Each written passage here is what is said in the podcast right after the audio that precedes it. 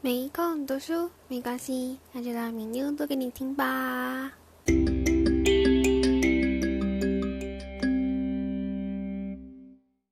大家好，我是敏妞，欢迎来到 No Time to Read 频道。今天我们将继续阅读《穷人缺什么，富人有什么》这本书，不过已经来到第三章，那就是“穷人缺心态，富人有心态”。有一位哲学家这么说过。心态是真正的主人，心态决定你的命运。其实，要么去驾驭命运，要么命运驾驭自己。既然心态决定了命运，那就是有什么样的心态，就会有什么样的人生。所以，身为比较穷的我们，我们一定要学会调整心态，以便有可能成为富人哦。废话不多说，我们就来到第一点：穷人恨世界的不平等，富人认为世界本来就不平等。我们开始阅读吧。第一点：穷人恨世界的不平等，富人认为世界本来就是不平等。你认为世界不平等吗？你认为这个世界公平吗？在我们现实生活中，有很多人都会问这样的问题。在穷人的眼里，他们会恨世界的不平等；而富人的脑海里呢，他们早就认为这世界本来就是不平等的。他们唯一做的不同就是，他们与其抱怨，他们反而是去做了自己想做的事情，为了自己的理想和梦想而奋斗。其实。要说一个社会进步进步，就要看贫富的差距。这个作者认为，社会进步了，它就必然会出现一种贫富的差距。世界本来就是不公平的，就连人本身就存在着差距，还有什么理由要求穷人与富人之间不能存在着差距呢？人本身就存在着差距的意思，就是说，你我身高不同，外貌也不同。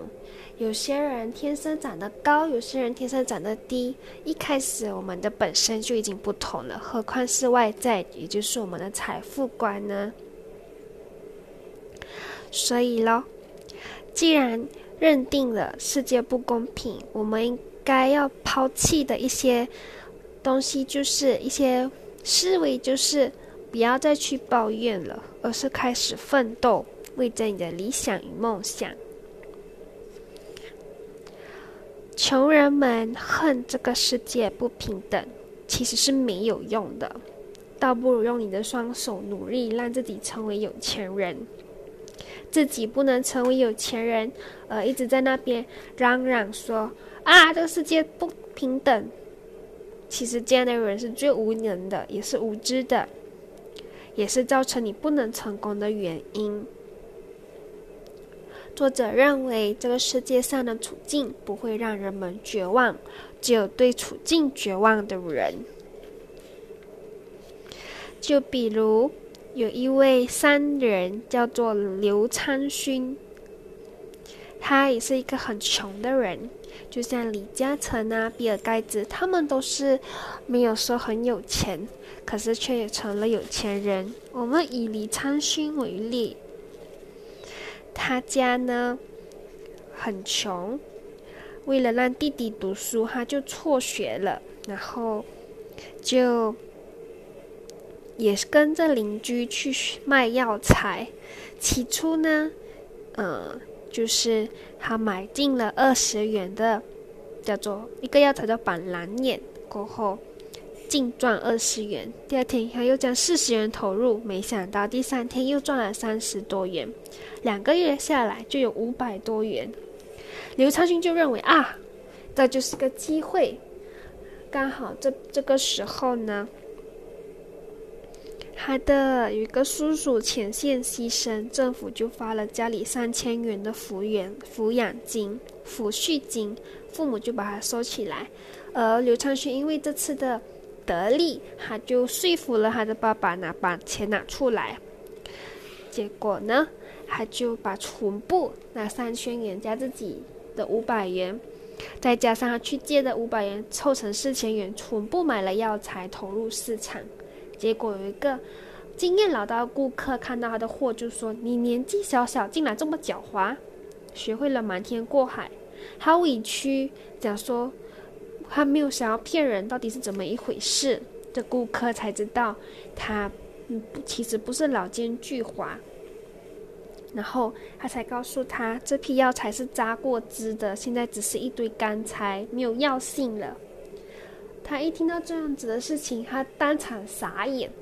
就是他辛辛苦苦赚来的五百块，借的五百块，再加之前拿的三千块，全部买来买了假药材。太过分了，然后那个供应商要找供应商算账，结果供应商真的是更狡猾，他一天换一个地方，所以根本就找不到这个骗子。于是他就决定要随手卖掉他。这时有一位老人要跟他买，他也谈妥了价钱。可是当老人在数钱的时候，他看见老人树皮一样的手，还。然后还满脸皱纹，这么大年纪了，难道他要害这个人吗？刘长勋想了想过后，决定不卖了，就把全部烧掉，让自己机会重来。也因为这样子的经验，刘长勋继续的奋斗，并且登上了富豪的排行榜。这件事也告诉了我们：奋斗者破产只是一时的，而不去奋斗。将来必来必一生贫穷，所以从一定程度来看，穷跟富没有绝对的界限。财富的多少，并不是衡量人生有没有价值的标准。与其在那边埋怨悲观，不如积极乐观的态度跟思想去面对一切。世间虽然不是那么平等。但经过自己的努力，也许会变得平等一点点哦。好啦，今天的分享就到这里。这一章这一点里面，我们知道说，不要放弃，继续努力，然后接受这个世界本来就是不公平的，好去奋斗吧，加油，拜拜。